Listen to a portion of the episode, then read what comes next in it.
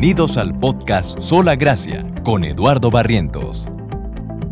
La Biblia es la palabra de Dios y entenderla es lo más importante en la vida de una persona. En este programa, Eduardo expondrá una porción de las Sagradas Escrituras y veremos cuál es su significado y la importancia que tiene para nuestras vidas. Lo invito a tomar una Biblia y acompañarnos.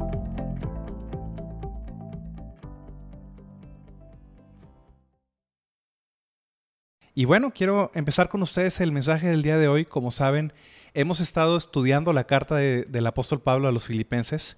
Y hoy empezamos el capítulo 2 de esta carta. Ya vamos avanzando en, el mensaje que el apóstol Pablo le comparte a los filipenses. Y quiero, por favor, si tienen Biblias, vamos al libro de Filipenses, Filipenses capítulo 2, y vamos a estudiar hoy del versículo 1 al 4. Filipenses capítulo 2, versículo del 1 al 4. Voy a leerlo yo aquí en la pantalla. Si tiene Biblia en su casa, puede acompañarme, por favor. Dice Filipenses 2 del 1 al 4. Por tanto, si hay alguna consolación en Cristo, si algún consuelo de amor, si alguna comunión del Espíritu, si algún afecto entrañable, si alguna misericordia, completad mi gozo, sintiendo lo mismo, teniendo el mismo amor, unánimes, sintiendo una misma cosa. Nada hagáis por contienda o por vanagloria, antes bien con humildad, estimando cada uno a los demás como superiores a sí mismo, o a él mismo, no mirando cada uno por lo suyo propio, sino cada cual también por lo de los otros. Quiero hacer una oración para empezar. Voy a hacer una oración para empezar. Igual, si quiere acompañarme, es, bienvenido. Padre Celestial, Señor, te doy gracias, Padre Santo, esta tarde, Señor, que tú nos permites estudiar tu palabra, Señor. Gracias, Padre Santo, por todo lo que tú nos quieres decir en, a través de ella, Señor. Yo te suplico, Señor, esta tarde, Señor, que te quedes con nosotros, Señor, que mandes tu Espíritu Santo, Señor, para que podamos entender tu palabra, Señor, y que podamos obedecerla, Señor, en todo lo que tú nos mandas, Señor. Yo te suplico, Señor, que bendigas a todas las personas que están viendo esta grabación, Señor, ya sea que la vean ahorita o que la vean después, Señor. Bendice sus vidas, Señor. Permite que tu palabra entre a su corazón, Señor, y pueda dar fruto, Señor. Y yo te pido, Padre, que me des gracia esta tarde, Señor, para poder enseñarla de manera correcta. Te lo suplico, Señor, en el nombre de tu amado Hijo Jesús. Amén. Muy bien. Como saben, ya eh, lo acabamos de ver. Desde la semana pasada eh, eh, terminamos el primer capítulo de la carta del apóstol Pablo a los filipenses. Y vimos cómo el apóstol Pablo en el capítulo anterior, en, en, al final del capítulo anterior, ya empieza a darles indicaciones a los filipenses, indicaciones ya exhortaciones para que ellos obedezcan, para que ellos cumplan eh, en su iglesia. Entonces, leemos desde el versículo 27, Pablo les pide que se comporten como es digno del Evangelio de Cristo, en el 1.27, y dentro de las indicaciones que les da, al final del versículo 27 dice esta indicación, combatiendo unánimes por la fe del Evangelio. Aquí la palabra o, lo podríamos parafrasear como quiero que ustedes combatan juntos por la fe del Evangelio. Y quiero enfatizar esa palabra juntos porque luego en este inicio del capítulo 2 el apóstol Pablo enfatiza el tema de la unidad de hecho, estos versículos que vimos y que vamos a estudiar el día de hoy tienen que ver acerca de la unidad que tenía que haber en la iglesia de los filipenses y en la iglesia, en cualquier iglesia que esté viendo esta carta. Dice el apóstol Pablo, quiero que combatan unánimes, quiero que combatan juntos por la fe del Evangelio. Si recuerdan, desde la semana pasada vimos cómo el ejército romano, cada soldado tenía su propio escudo, era un escudo rectangular, este, de un metro, metro veinte de, de altura, y el punto del escudo no era tanto la defensa personal o individual del soldado, sino el objetivo era que los soldados se unieran en un escuadrón, hicieran una, una formación tipo como tortuga, y los soldados de enfrente ponían el escudo y lo entrelazaban con el del compañero, y los soldados que seguían atrás ponían el escudo por encima, y de esa manera toda la unidad era como un tanque humano acorazado para poder combatir una ciudad y conquistarla es la misma imagen o la misma metáfora que el apóstol Pablo le da a los filipenses. ¿Por qué ese tema de la unidad es tan importante? ¿Por qué el, apóstol dedica tanto tiempo a esto? Si ustedes leen todo el Nuevo Testamento, ustedes leen especialmente la- las cartas que los apóstoles enviaban a las iglesias, hay dos temas o hay dos preocupaciones principales que los apóstoles tienen y que los apóstoles llaman a los creyentes. Los apóstoles estaban especialmente preocupados por la santidad de la iglesia, por su pureza y por la unidad de la iglesia, que estuvieran juntos. Si ustedes pueden notar en las cartas del, Nuevo Testamento, inclusive en, el mismo mensaje que el Señor Jesucristo da a las siete iglesias de- del Apocalipsis, en el Apocalipsis capítulo 2 y 3, la santidad y la unidad de la iglesia han sido las cosas más atacadas de Satanás. Es justo los dos puntos donde Satanás ataca a las iglesias y las ha atacado desde un comienzo. El objetivo de Satanás, o sea, o- los objetivos de Satanás son dos. Contaminar la iglesia por medio del pecado y por medio de la falsa doctrina y de esa manera restar o anular la santidad que tiene la iglesia. Y por otro lado, Satanás siempre ha querido dividir, ha querido separar a los creyentes, romper la unidad que los creyentes tienen en Cristo. Y si se fijan, atacando la santidad y atacando la unidad de la iglesia, se pierde la efectividad que la iglesia tiene como un testimonio del Señor en el mundo. Siempre los ataques de Satanás tienen que ver con eso, con la santidad y con la unidad de la iglesia. El mismo Señor Jesús, cuando estaba en la tierra, en un este, mensaje que dio en Mateo 12, mencionó algo muy interesante. El Señor Jesús decía, una casa dividida contra sí misma no puede permanecer. ¿Ya? Lo dijo en otro contexto, que los fariseos lo acusaban de que él por Satanás echaba fuera a los demonios, pero el Señor Jesús les dice, eso es ridículo. ¿verdad? Una casa dividida contra sí misma no puede permanecer. O sea, yo no puedo echar los demonios por Satanás porque eso pondría a Satanás contra el mismo Satanás, no hace sentido. Pero esas palabras son tan famosas, tan conocidas del Señor Jesús. Inclusive Abraham Lincoln, antes de que él fuera presidente de los Estados Unidos, dio un discurso acerca de lo que estaba sucediendo en, su país, en los Estados Unidos, y menciona esa, esa cita o ese pasaje de la Biblia de que una casa dividida contra sí misma no puede permanecer, porque la unidad siempre ha sido algo crucial en cualquier país, en cualquier organización, y mucho más en la misma iglesia y en la misma familia. Una familia, una casa, una iglesia dividida contra sí misma no puede permanecer.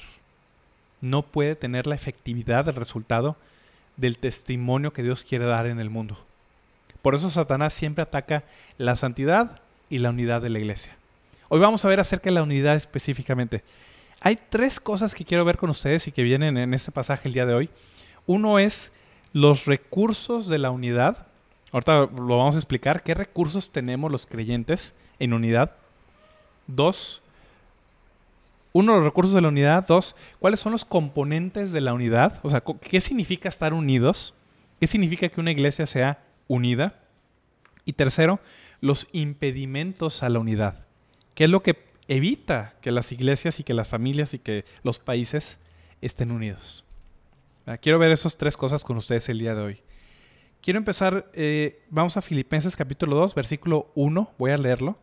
Y quiero que veamos primero los recursos de la unidad.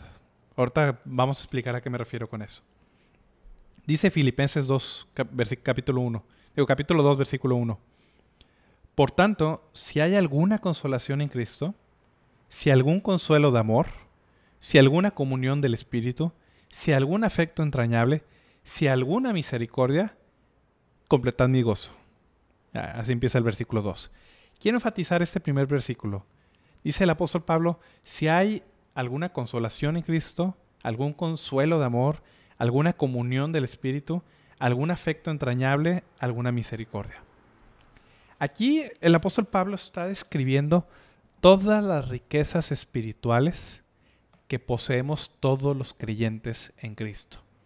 A esto yo le llamo ahorita los recursos de la unidad. ¿Qué es lo que los cristianos tenemos en común y que permiten esa unidad dentro de la misma iglesia? El apóstol Pablo dice, si hay alguna consolación, si hay algún consuelo de amor, esa palabra sí, que repite, si algún consuelo, si alguna comunión, si algún, etcétera, no es una condicional, o sea, en el sentido de que Puede que haya o puede que no haya. Más bien es un tema de, dado que tenemos esto, o sea, dado que tenemos este ánimo en Cristo, te lo voy a explicar, esta consolación del Espíritu, este afecto entrañable, esta misericordia, por tanto, dice el apóstol Pablo en el versículo 2, completen mi gozo y sientan lo mismo. Ahorita vamos a ver a qué se refiere con eso, pero aquí no, no habla de una condicional, sino habla de una consecuencia. Ya que tenemos estos recursos en Cristo, por lo tanto, dice el capítulo, el versículo 2, estén unidos de esta manera. ¿Cuáles son esos recursos que tenemos? ¿Qué son esas cosas que los creyentes en Cristo tenemos en común y que permiten esa unidad? Hay cuatro cosas al menos, cuatro o cinco, cuatro voy a explicar el día de hoy, que son los recursos que nosotros tenemos en Cristo. Vamos a ver el primero. Dice el versículo, el versículo 1. Por tanto, si hay alguna consolación en Cristo. Aquí la, traducción no es la mejor, la traducción de la Reina Valera no, no es la mejor, porque menciona alguna consolación en Cristo y luego menciona más, más este, adelante algún consuelo de amor. Pero esas dos palabras no son iguales necesariamente en griego. La primera palabra que dice si hay alguna consolación en Cristo, más que la palabra consolación, más bien se refiere a la palabra exhortación o a la palabra ánimo. Si hay algún ánimo en Cristo, si hay alguna exhortación en Cristo, es lo primero que el apóstol Pablo nos dice. ¿A qué se refiere con eso? Este ánimo en Cristo o este, esta exhortación que tenemos en Cristo es la energía, es el, el ánimo o aliento sobrenatural que el Señor Jesucristo le concede a todos sus creyentes, especialmente cuando están sufriendo. Por eso la mejor traducción es este ánimo, esta exhortación, este aliento en Cristo. Imagínate como cuando este, tu papá te da una palmadita en la espalda, ¿no? Y te dice, ánimo, hijo, hija, échale ganas, tú puedes, por ejemplo, humanamente hablando. O cuando un entrenador de un, equipo deportivo, por ejemplo, un entrenador va con su jugador y, le da una palmada a veces en, la espalda de que, eh, ánimo, de que tú puedes, corre, haz esto, el otro. Da un aliento, una exhortación, un consuelo, o sea, un consuelo en el sentido de alguna energía, un aliento para que la persona continúe. Eso es lo primero que todos los creyentes en Jesucristo tenemos. El apóstol Pablo lo experimentó él mismo en sus situaciones. El apóstol Pablo pasó por varias tribulaciones. Por ejemplo, esta carta el apóstol Pablo la escribe desde la cárcel o estando carcelado en arresto domiciliario en Roma. Y precisamente cuando empezó este sufrimiento, esta, esta prueba que el apóstol Pablo estaba pasando, el mismo Señor Jesús se le aparece al apóstol Pablo para darle ánimo, para darle aliento a que continuara. Leemos en Hechos 23, 11.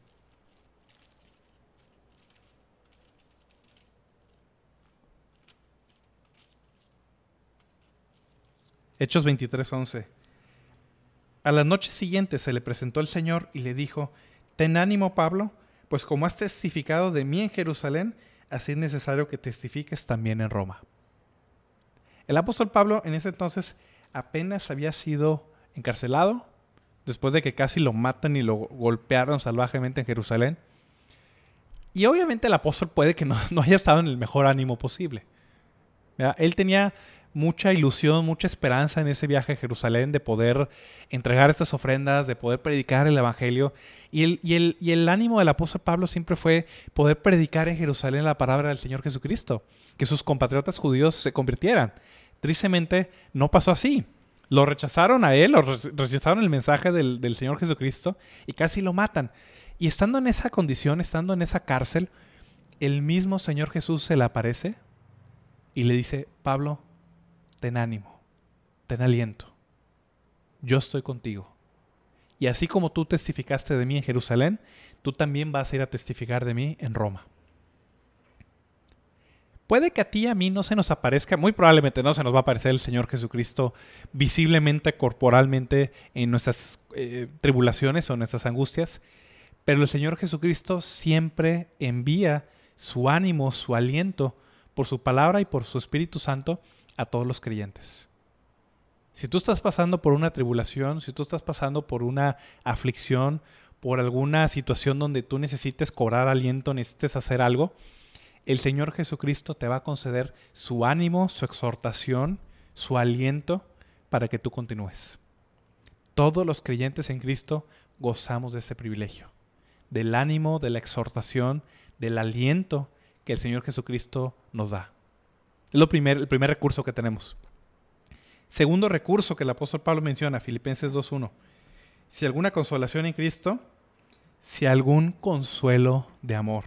Esta palabra consuelo ahora sí es más, más acertada a, lo que la palabra griega quiere dar a entender. Consuelo podríamos traducirlo como refrigerio. Si hay algún refrigerio de amor, algún consuelo de amor. ¿A qué se refiere eso? Consolar es la acción o es, el, el aliviar a una persona de la angustia o de la carga que tiene. Consolar a alguien es como cuando alguien tiene mucha sed y viene de un día soleado y está cansado y está con la boca seca y tú le das un vaso de agua fresca. Así como ese vaso de agua fresca refresca, alienta, alivia la carga o la sed que la persona tiene, el consuelo es la acción de parte de Dios que alivia, que disminuye la carga que los creyentes están pasando especialmente en las tribulaciones, especialmente en las temporadas difíciles. Yo sé que varios de ustedes quizás en este momento estén pasando por una situación complicada. Yo sé que ha habido pérdidas de hijos, de hermanos, de amigos, de personas queridas, de personas amadas. Y el Señor sabe la situación que ustedes están pasando. Y el Señor mismo les quiere dar su consuelo, su aliento, quiere aliviar esa carga y esa angustia que ustedes tienen. El apóstol Pablo dice en 2 de Corintios, eh, porque el apóstol Pablo también lo experimentó en carne propia. Y él dice en 2 de Corintios 1, del versículo 3 al, al 5, dice, bendito sea el Dios y Padre de nuestro Señor Jesucristo, Padre de misericordias y Dios de toda consolación, el cual nos consuela en todas nuestras tribulaciones, para que podamos también nosotros consolar a los que están en cualquier tribulación, por medio de la consolación con que nosotros somos consolados por Dios. Porque de la manera en que abundan en nosotros las aflicciones de Cristo, así también abunda por el mismo Cristo nuestra consolación. Todos los creyentes tenemos esta riqueza, el acceso a este consuelo divino del Señor Jesucristo, que alivia nuestras cargas, que refresca nuestra alma, a pesar de las situaciones difíciles que estamos pasando. Esos son los recursos que los creyentes tenemos. Dice el apóstol Pablo, si hay algún ánimo, alguna exhortación de Cristo y algún consuelo de amor, o sea, el amor del Señor Jesucristo consuela nuestro corazón, nos alivia esa carga, nos ayuda a pasar por estas penas, por estas tribulaciones. Y luego menciona más adelante, si alguna comunión del Espíritu, es otro recurso que tenemos, el tercer recurso, si alguna comunión del Espíritu. La palabra comunión en griego es la palabra koinonia. Koinonia significa compartir algo, tener algo en común. Es un intercambio. Por ejemplo, este, si yo tengo, no sé, un lonche, un sándwich, y tú tienes papitas, ¿verdad? Y intercambiamos de que, bueno, yo te doy la mitad de mi lonche y la mitad de tus papitas, me, tú, me, tú me das la mitad de tus papitas y ya tenemos este, un, un mejor almuerzo que el que teníamos. Bueno, eso es comunión coinonía, es un intercambio. La Biblia dice que todos los creyentes en Jesucristo participamos, tenemos un intercambio con Dios mismo. ¿Qué es ese intercambio que tenemos? El Espíritu Santo. El Espíritu Santo de Dios vive en nosotros, habita en nosotros, y de esa manera nosotros tenemos esta participación, esta comunión, esto en común con Dios mismo. Dios mismo nos da su Espíritu Santo y eso permite que los creyentes podamos tener comunión con Dios. Tenemos esto en común, esta unión entre Dios y yo por su Espíritu Santo, pero también eso nos permite tener comunión unos con otros. Todos los creyentes en Jesucristo han sido sellados, han sido bautizados por el Espíritu Santo. No hay ningún creyente que no tenga el Espíritu Santo. Dice, dice en Romanos 8 el apóstol Pablo, si alguno no tiene el Espíritu de Cristo, el tal no es de él. Porque todos los creyentes, todos aquellos que confían en el Señor Jesucristo, han sido sellados, han sido bautizados por el Espíritu Santo. Entonces todos los creyentes tenemos en común el Espíritu de Dios. Ya, vimos los recursos que tenemos. Todos los creyentes tenemos esto en común. Tenemos la exhortación del Señor Jesucristo, tenemos el consuelo de su amor, tenemos la comunión o la participación de su Espíritu Santo y menciona más adelante algún afecto entrañable y alguna misericordia. Estas las pongo juntas. Afecto entrañable y misericordia o compasión. Este afecto entrañable, o sea, la palabra entrañable literalmente tiene que ver con las entrañas, con los intestinos, es un afecto, un amor profundo, sincero por los demás. Un afecto entrañable que viene de las mismas entrañas. No es de la boca meramente, no es fingido, no es meramente externo, es un afecto que viene de lo profundo. Todos los creyentes que participamos del Espíritu Santo tenemos en nuestra disposición como nuestro recurso el amor entrañable de Dios que nos permite amar a los otros. Y no solo eso, aquí menciona eh, ahí mismo al final del versículo 1 que alguna misericordia, o la palabra correcta sería simpatía. La palabra simpatía es ponerse en el zapato de los demás, ¿no? Es, es entender la situación que los demás están pasando. Dentro de los recursos que Dios nos da, nos concede este amor entrañable, este amor sincero, este amor profundo por los demás, como si viniera de las mismas entrañas, y además una simpatía, una compasión, una misericordia por los demás, para que podamos compadecernos con aquellos que se compadecen, para que podamos sufrir con aquellos que sufren. Eso es lo que la Biblia quiere. Todos estos son los recursos que Dios nos da a todos los creyentes para que podamos estar en unidad la exhortación de Cristo o el ánimo de Cristo, la consolación o refrigerio de su amor, la comunión o participación del Espíritu Santo y un afecto entrañable y compasión o misericordia los unos por los otros. Si ustedes se fijan, puede que todo esto se les haga conocido. ¿Por qué? Porque la Biblia todo esto lo menciona en otro pasaje, cuando menciona los frutos del Espíritu Santo. Si leemos Gálatas 5 del 22 al 23, dice que los frutos del Espíritu es, el fruto del Espíritu es amor, gozo, paz, paciencia, benignidad, bondad, fe, mansedumbre, templanza. Contra tales cosas no hay ley. El fruto del Espíritu, lo que el Espíritu Santo produce en la vida de los creyentes, son todas esas cosas. Amor, gozo, paz, paciencia. Y esto que el apóstol Pablo menciona en este pasaje es otra manera de describir los frutos del Espíritu Santo. Lo que el Espíritu Santo produce en nuestras vidas es esa exhortación, ese ánimo del Señor Jesucristo, ese consuelo o refrigerio de, amor. Tenemos esa participación del Espíritu Santo y el Espíritu Santo produce un afecto entrañable y una misericordia o compasión por los demás. Todos los creyentes del Señor Jesucristo tenemos estas cosas.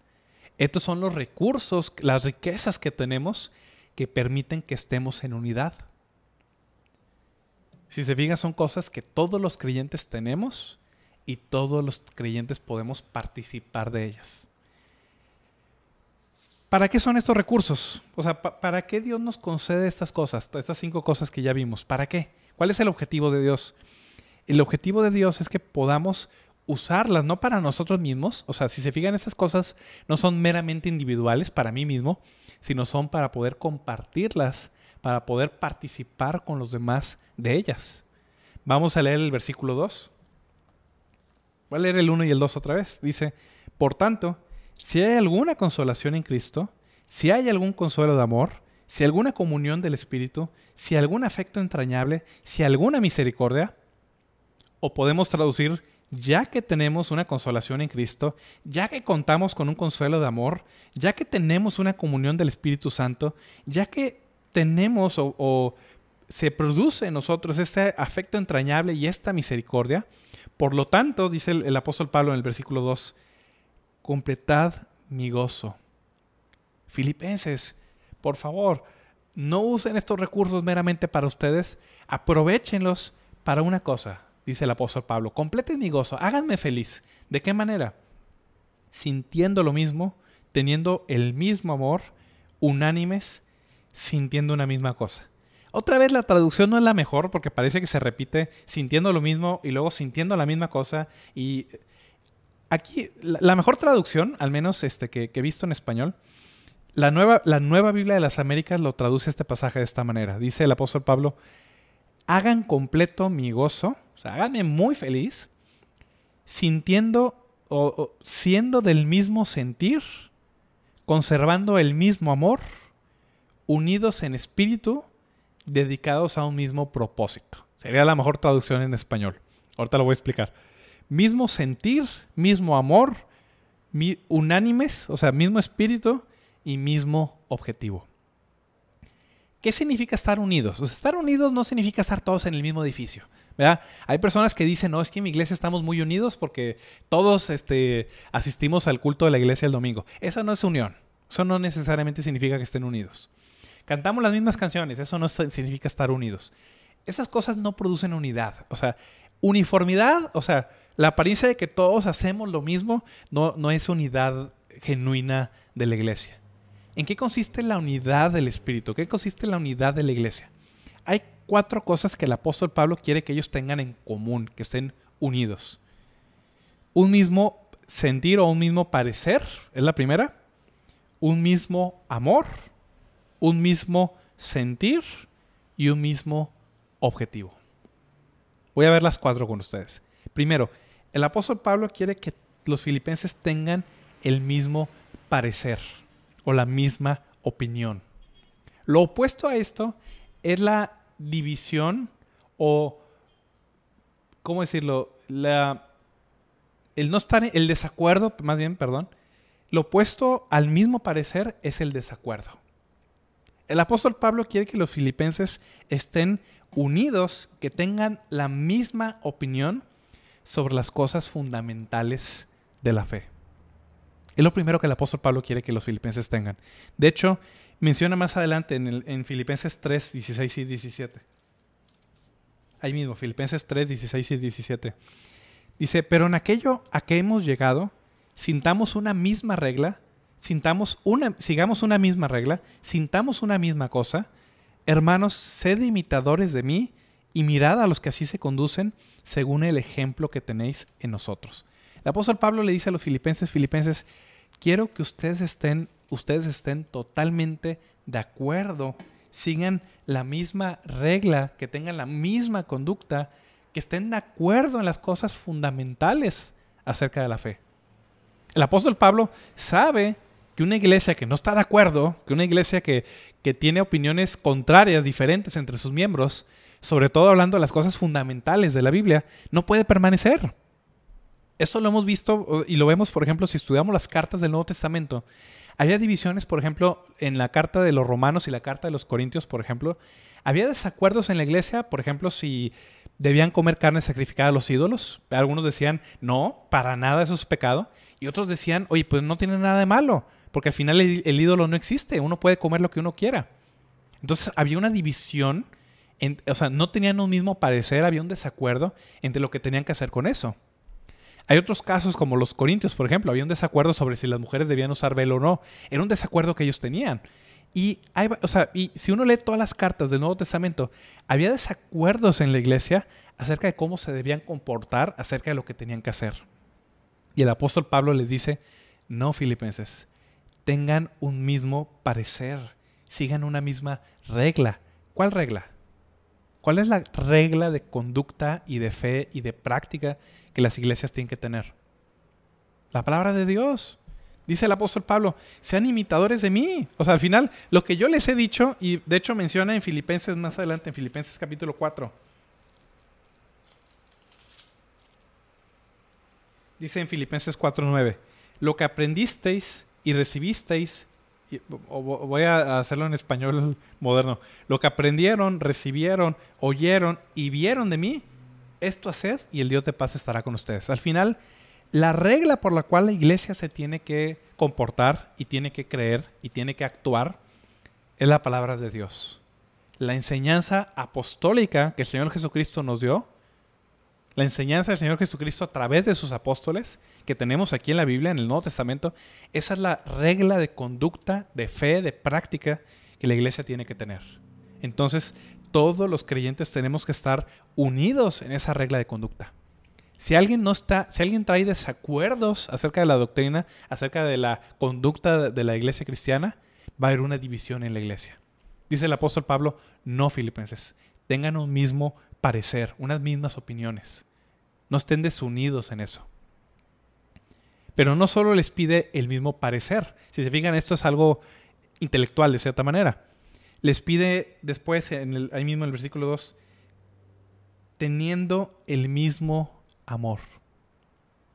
No solo quiere que todos los creyentes tengan las mismas, el mismo parecer acerca de las cosas fundamentales, quiere que tengan el mismo amor. Esto es lo opuesto a hacer acepción de personas. Hacer acepción de personas o distinción de personas significa discriminar, tener en menos, separar a ciertos hermanos por alguna característica que yo no deseo. Por ejemplo, desde el principio la iglesia tuvo una división, por ejemplo, eh, leemos en Hechos capítulo 7, por ejemplo, en 6 y 7, que había una división entre los, los como eran puros judíos, había judíos que eran judíos que vivían en, en, Judea y había judíos que vivían en el resto de las provincias romanas. O sea, había judíos griegos, o sea, judíos que, que eran este, del resto de las provincias romanas, y había judíos que eran de Judea, o sea, de, de, de, la tierra de Palestina, que ahí vivieron toda su vida. Y de entrada nos dice el libro de Hechos que había una división entre ellos, que algunos, a la hora de repartir las ayudas a las viudas, las viudas de los griegos, o sea, las viudas de los judíos que no eran originarios de Palestina, pues eran descuidadas en la distribución. Había una desunión entre ellos. No tenían el mismo amor. No amaban a las viudas de los judíos griegos o helénicos de la misma manera que ellos amaban a las viudas que eran de los judíos que vivían ahí. Luego vemos que había conflictos. Por ejemplo, en la iglesia de Roma, el apóstol Pablo los, les enfatiza de que el evangelio es para el judío primeramente, pero también para el griego, o sea, para judíos y para gentiles. Había una división en la iglesia de Roma aparentemente de que, de que los judíos tenían en menos a, los, a los gentiles y los gentiles también este, querían minimizar a los judíos y los querían hacer a un lado. El apóstol Pablo les dice, no, están unidos ustedes, son una nueva criatura en Cristo ambos, tengan el mismo amor. Y no solo eso, por ejemplo, el, eh, en el libro de Santiago, Santiago menciona cómo en las iglesias de repente pasaba que llegaba un hombre muy rico, un hombre así con, con anillo de oro y con ropa espléndida, y a esa persona le decían, oye, tú siéntate aquí conmigo, este, ven, bienvenido, adelante. Y luego venía alguien pobre, alguien este, con, con vestidos andrajosos y, y, quizás este, no muy bien aseado, y le decían a esa persona, no, tú siéntate allá en el suelo, o tú párate allá atrás hacían distinción de personas. El apóstol Pablo les dice a los filipenses, no filipenses, tengan el mismo amor, no hagan distinción de personas. Eso lo vemos hoy en día también. O sea, por ejemplo, pasa eh, en, países como Estados Unidos, por ejemplo, es muy común. Hay iglesias de gente blanca y iglesias de gente negra y de latinos y de esto y del otro, y no se toleran entre ellos. El apóstol Pablo dice, no, ustedes no hagan acepción de personas todos los creyentes de Jesucristo tienen que ser amados, son sus hermanos. Ámense unos a otros con amor entrañable. Aquí en México, que hay mucha variedad de cierta manera, este, multicultural de cierta, y racial de cierta manera, también hacemos distinción de personas. A veces queremos que las personas eh, que tienen dinero, por ejemplo, pues se acerquen, que vean, los invitamos. Y las personas que no tienen tanto dinero, ah, pues tú siéntate allá, ah, híjole, no hay lugar, pues este, tú pues acércate una silla allá. Es súper común. Y el apóstol Pablo dice, no, los cristianos debemos sentir el mismo amor por todos los hermanos. Tenemos que tener el mismo parecer y el mismo amor. Pero no solo eso. Dice, dice más adelante, unánimes. Unánime significa un mismo sentir, un sentimiento sincero. Lo opuesto a eso es la hipocresía. O sea, no solo es tratar y amar a todas las personas igual es amarlas sinceramente. Tristemente, otro, otro pecado que, rompe la unidad de la iglesia es la hipocresía, donde los miembros de la iglesia de lengua para afuera dicen que se aman y sí, sí, hermano, y, que, y todos se dicen hermano así como si fuera un título, pero no hay un afecto genuino, entrañable entre uno y otro. Y el, y el apóstol Juan, por ejemplo, en Primera de Juan, si vamos a, la carta de Juan, dice en el versículo, en el capítulo 3.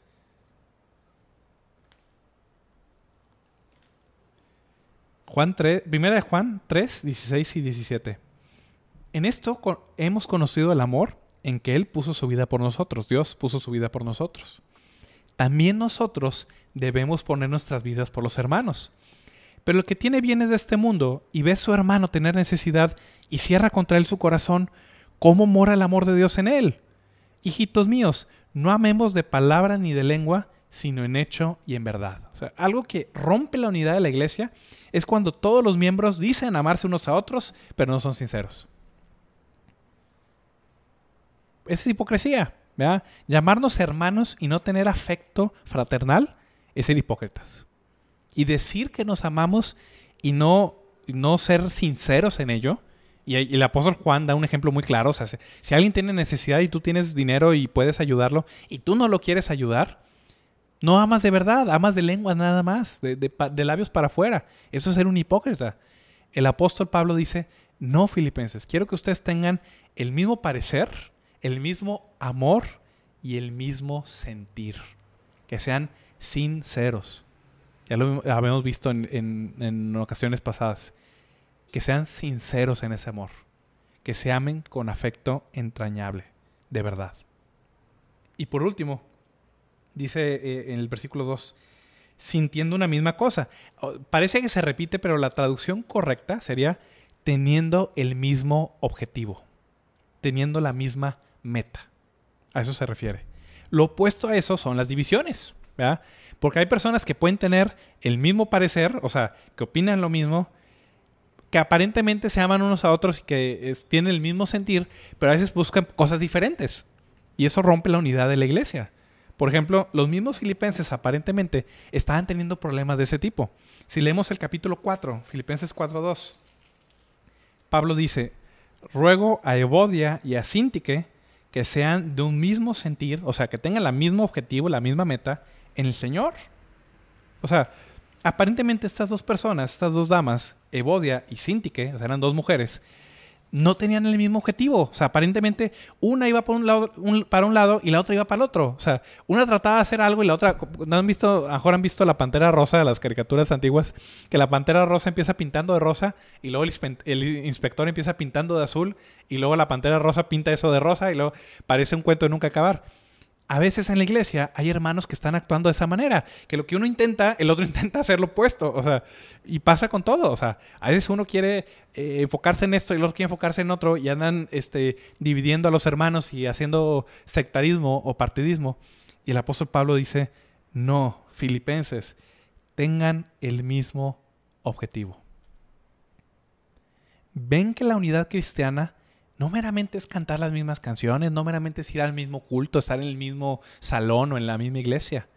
La unidad cristiana es cuando todos estamos de acuerdo, tenemos el mismo parecer sobre las cosas fundamentales de la fe, cuando todos tenemos un amor, un amor por todos sin, sin discriminación y un amor sincero los unos por los otros, y además tenemos el mismo objetivo, buscamos las mismas cosas. Eso es unidad cristiana. Eso genuinamente es unidad cristiana, no meramente este, unidad de labios para afuera. Si una iglesia, o sea, una iglesia nunca va a estar genuinamente unida hasta que sus miembros tengan las mismas convicciones, se amen unos a otros sin distinción, se amen con un amor sincero y persigan los mismos objetivos. Cuando logren eso, entonces genuinamente estarán unidos. Es muy hermoso, ¿no? O sea, Qué hermoso es cuando una iglesia o cuando una familia tiene todo esto en común, tienen el mismo parecer, tienen un amor por todos, un amor sincero y persiguen el mismo objetivo. O sea, la unidad es algo bueno, es algo que buscamos. Y los apóstoles especialmente, era algo que ellos enfatizaban en la, en la iglesia, porque Satanás, las dos cosas que Satanás quiere destruir es la santidad de la iglesia y la unidad de la iglesia. Casi siempre van juntas. Una iglesia santa es una iglesia unida. Y una iglesia unida siempre está unida en santidad. Usualmente cuando uno de esos dos pilares se cae, se derrumba toda la iglesia. Iglesias, trabajos misioneros, obras evangelísticas, grupos de jóvenes, grupos de oración, se derrumban cuando una de esas dos cosas no permanece. Santidad y unidad. La pregunta es, Ok, ya vimos que la unidad es buena. O sea, la unidad es algo que todos quisiéramos. ¿Qué impide o qué nos estorba para tener una unidad profunda en una iglesia? ¿Cuáles son los impedimentos a la unidad? Vamos a leer versículo 3 y 4, Filipenses 2. Dice el apóstol Pablo, nada hagáis por contienda o vanagloria, antes bien con humildad, estimando cada uno a los demás como superiores a él mismo, no mirando cada uno por lo suyo propio, sino cada cual también por lo de los otros. El apóstol Pablo dice, Filipenses, hay dos cosas que les estorban a ustedes y a nosotros para que esa unidad y santidad puedan perdurar. Arrogancia y egoísmo. Hay dos cosas que destruyen la unidad de cualquier iglesia, de cualquier trabajo misionero, de cualquier obra evangelística, de cualquier grupo de jóvenes, de cualquier grupo de oración, de cualquier familia, de lo que tú quieras. Arrogancia y egoísmo. Son los dos enemigos de la unidad. Vamos a ver ambos. El primero, arrogancia. La arrogancia destruye la unidad de los creyentes. Versículo 3. Nada hagáis por contienda o vanagloria. Contienda se refiere a rivalidad. Cuando hay una competencia, una, pelea, una, competencia a ver quién, de qué cuero sale más correas, como decimos este, eh, vulgarmente. Y vanagloria tiene que ver con ese orgullo, con esa arrogancia de querer sentirse o querer verse superior a los demás o sea, si se fijan, estas dos cosas van juntas. A veces hay dos creyentes, o sea, dos o más creyentes, que tienen una rivalidad específica. Por ejemplo, en el caso de la iglesia de los filipenses, Evodia y Sintique tenían una rivalidad entre ellas. Evodia quería una cosa y Sintique quería otra, y estaban aparentemente este, peleadas o estaban este, con una rivalidad de ver quién lograba hacer lo que ella quería. Y eso pasa en todas las iglesias. De repente hay dos pastores que tienen una rivalidad y quieren ver quién, quién predica mejor y quién tiene más ovejas y quién, quién convierte más almas. A veces hay dos creyentes que quieren ver a ver quién tiene más éxito, a ver quién es más popular, a ver quién tiene este quién tiene mejores conexiones. A veces hay dos células de estudio, a ver qué célula se comparte mejor, a ver qué célula tiene más gente. A veces hay dos grupos de jóvenes, a ver qué, quién tiene eh, el mejor entretenimiento o a ver quién este, consigue más personas. Hay mil cosas que pueden provocar una rivalidad. La rivalidad es yo quiero ser superior a la otra persona. Y vanagloria no es algo específico. La vanagloria no necesariamente es una rivalidad con alguien en especial. Simplemente es yo quiero que todo el mundo me aplauda, me vea, me felicite, me promueva, etc. Rivalidad o contienda y vanagloria, orgullo. La arrogancia destruye la unidad de la iglesia. La arrogancia y la rivalidad destruyen la unidad de la iglesia. Porque el orgullo, dice nuestro, nuestro pastor Felipe, el orgullo es una inflamación de la mente que te hace pensar cosas que no son. El orgullo es una inflamación de la mente. Te hace creer que eres mejor que los demás, que eres más santo, que eres más útil, que tus dones son mejores, que tus talentos son mejores que los otros, que no necesitas de nadie más, etc. el orgullo es una inflamación de la mente. Te hace creer cosas que no son verdad. Y el problema del orgullo es que el orgullo te hace minimizar a los demás hermanos en Cristo. El orgullo minimiza los dones, el éxito, el ministerio o la utilidad de las demás personas. Entonces, obviamente eso trae desunión. Cuando hay una persona arrogante que minimiza a los demás, que, no, que no, valora los dones, el éxito, los ministerios, eh, la actitud de las demás personas, pues, ¿quién quiere estar con esa persona? Nadie. Y cuando ese, esa vanagloria individual se convierte en una rivalidad, surge algo llamado sectarismo. Sectarismo es cuando dos grupos de personas empiezan viendo quién es mejor que el otro. A veces, empiezan dos personas, o sea, dos creyentes, y luego juntan a sus amiguitos o a más personas que le siguen la corriente, y esa rivalidad que había entre dos personas, luego se convierte en una rivalidad grupal. Dice el apóstol Pablo, no, nada hagan por contienda, por vanagloria. Tristemente uno puede hacer cosas buenas o sea, uno puede predicar de Cristo, uno puede enseñar a las demás personas, a veces puede hacer uno cosas buenas con malos motivos. Otra cosa que nuestro pastor Felipe siempre nos ha enseñado, examinemos nuestros motivos. ¿Por qué lo estoy haciendo? ¿Por qué estoy haciendo esto? ¿Lo hago para verme yo, para yo exaltarme, para yo ser superior a los demás? ¿Lo hago para darle en el traste al otro, para demostrarle al otro hermano que está equivocado, para, para restregarle en la nariz que yo soy mejor? ¿O lo hago por un sincero amor por Cristo? Dice el apóstol Pablo, nada hagan por contienda, por vanagloria. No sean así, no lo hagan por rivalidad, para ver quién es mejor. No. ¿Cuál es la solución a la arrogancia? La humildad. La humildad, dice el apóstol Pablo, no hagan nada por contienda, por vanagloria. Antes bien, al contrario, con humildad. ¿Qué es humildad? Es algo que mucha gente no entiende. Humildad a, veces en México es sinónimo de pobreza, ¿no? Que una persona muy humilde es muy pobre. No, humildad no es pobreza. Humildad no es este, tener baja autoestima. O sea, hay gente que dice, no, es que yo no sirvo para nada, es que... Eh, eso no es, no es humildad, eso es baja autoestima y eso está mal. Humildad no es pensar menos de ti mismo, es pensar más en los demás y más de los demás dice el apóstol Pablo, antes bien con humildad, estimando cada uno a los demás como superiores a él mismo. ¿Qué significa? En lugar de yo exaltarme y de pensar que mi don y mi ministerio y mis habilidades y mi santidad y mi conocimiento y etcétera, yo, yo, yo, yo, yo, yo, humildad es, oye, ese hermano lo está haciendo muy bien. Voy a orar por él. Voy a animarlo, voy a este, felicitarlo, que Dios lo bendiga. Oye, mira, ese hermano gana muy bien las almas. Lo voy a invitar para que me ayude en esto. Oye, mira, aquella hermana este, eh, hace muy buenas manualidades, enseña muy bien a los niños. Oye, mira, voy a, voy a animarla, voy a exhortarla, voy a, este, a, a felicitarla para que lo siga haciendo. Eso es humildad. Considerar a los demás como superiores al mismo.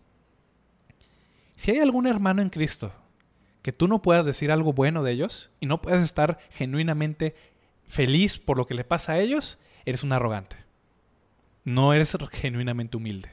La humildad es considerar a los demás superiores al mismo. Ese es el primer enemigo de la unidad, la arrogancia y la rivalidad. Van juntas. Pero hay un segundo enemigo de la unidad, muy parecido, el egoísmo. El egoísmo es el segundo impedimento, el segundo enemigo de la unidad. Dice el, versículo 4 no mirando cada uno por lo suyo propio, sino también por lo de los demás. El egoísmo es, eh, si se fijan, la arrogancia es ponerme a mí mismo sobre los demás. Y el egoísmo es poner mis necesidades, lo que yo quiero, sobre los demás.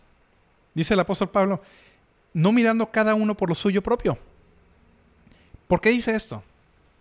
Todos los seres humanos, naturalmente, porque somos pecadores, naturalmente buscamos nuestra propia seguridad, nuestros propios deseos, lo que yo quiero, lo que yo anhelo, aún sobre los demás.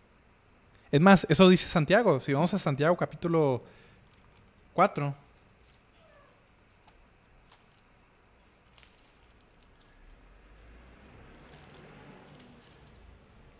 Santiago 4.1 dice, ¿de dónde vienen las guerras y los pleitos entre vosotros? no es de vuestras pasiones, las cuales combaten en vuestros miembros. Se refiere a vuestros deseos, su egoísmo. ¿De dónde vienen todos los problemas del mundo? Del egoísmo. ¿Por qué un país le hace la guerra al otro? Porque este país quiere algo que el otro tiene. Y pues lo va a tomar por la fuerza. ¿Por qué las personas hacen trampa en los negocios, hacen trampa este, en la vida? Porque quieren algo que la otra persona tiene y quieren conseguirlo como de lugar. ¿Por qué las personas matan a otras? Muchas veces porque quieren algo que la otra persona tiene, que ellos no pueden tener. ¿De dónde vienen los conflictos? De vuestros deseos, de su egoísmo. Dice el versículo 2, Santiago 4.2. Codiciáis y no tenéis. Matáis y ardéis, y ardéis de envidia y no podéis alcanzar. Combatís y lucháis, pero no tenéis lo que deseáis porque no pedís. O sea, en lugar de andar buscando esas necesidades en Dios, yo pongo mis propios deseos, lo que yo deseo, lo que yo quiero, mi propia necesidad sobre los demás. El egoísmo destruye la unidad porque en lugar de tener un interés genuino por los demás, el egoísmo busca sacar un provecho de los demás. El egoísmo siempre se va a aprovechar de los demás. Se va a aprovechar de los débiles, se va a aprovechar de las personas que no saben, se, van a, se va a aprovechar de la, de la debilidad o del mal momento de otra persona. Y eso obviamente destruye la unidad. Una iglesia donde cada quien está buscando nada más lo suyo propio, pues no va a permanecer junta, porque en el primer momento que algo vaya en contra de lo que yo deseo, que vaya en contra de lo que yo quiero, que vaya en contra de mi propia necesidad, en ese momento me voy a ir. Voy a querer hacer lo que yo quiero, cuando yo quiero, como yo quiero. Dice el apóstol Pablo, no, filipenses, el egoísmo destruye la unidad. No vean lo suyo propio, sino vean también lo de los demás. La solución al egoísmo es esa actitud desinteresada por los demás. Es no ver qué puedo sacar yo para mí, es ver cómo puedo ayudar al resto de mis hermanos. Eso es lo opuesto al egoísmo. Entonces, si se fijan, tenemos muchas cosas en común los creyentes. Tenemos estos recursos, este ánimo de Cristo, este consuelo de amor, esta comunión del Espíritu, este afecto entrañable, esta compasión o simpatía que el Espíritu Santo produce en nosotros. Y Dios quiere que eso lo usemos para estar realmente unidos. Unidos en parecer, unidos en amor, unidos sinceramente y unidos en un mismo objetivo. Lo que destruye esa unidad es la arrogancia y el egoísmo. Ponerme a mí sobre los demás y poner mis necesidades sobre la necesidad de los demás. ¿Cómo podemos combatir esto? Muy sencillo. Dios nos ha dado su Espíritu Santo y, y el fruto de ese Espíritu para que podamos vivir humildemente, desinteresadamente y para que esa unidad pueda existir.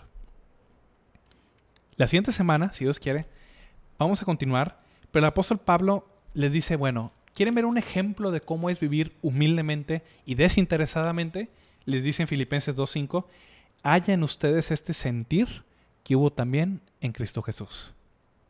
Filipenses, ¿quieren ver personalmente cómo es tener esta vida desinteresada, esta vida sincera, humilde por los demás? Les voy a poner el mejor ejemplo de todos. Vamos a ver a Cristo Jesús. Si Dios quiere, vamos a ver eso la siguiente semana. Voy a hacer una oración para terminar.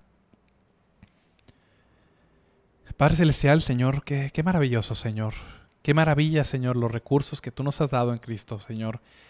Gracias, Padre, por ese aliento, esa exhortación de Jesús, Señor. Gracias por ese consuelo de amor, Padre, por la comunión que tenemos en tu Espíritu, Señor, y ese afecto entrañable que tú nos permites tener los unos por los otros, Señor. Yo te ruego, Padre, por mis hermanos que están viendo esto, Señor, pues varios de ellos, Señor, son hermanos, Señor, de esta congregación, Señor.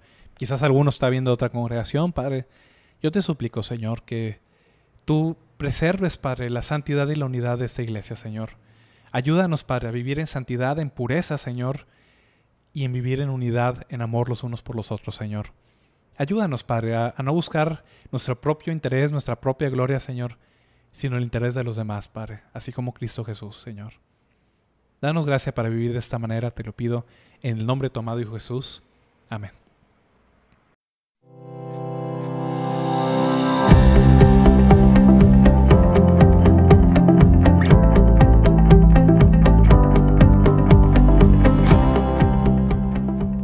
Gracias por escuchar este episodio. El objetivo de Sola Gracia es ayudar a la iglesia hispanoamericana con enseñanza bíblica de calidad, que sea fiel a la palabra de Dios y a la sana doctrina. Si este programa te fue de bendición, puedes compartirlo a tus amigos, familiares o compañeros de trabajo a través de WhatsApp, Twitter o Facebook. Que Dios los bendiga.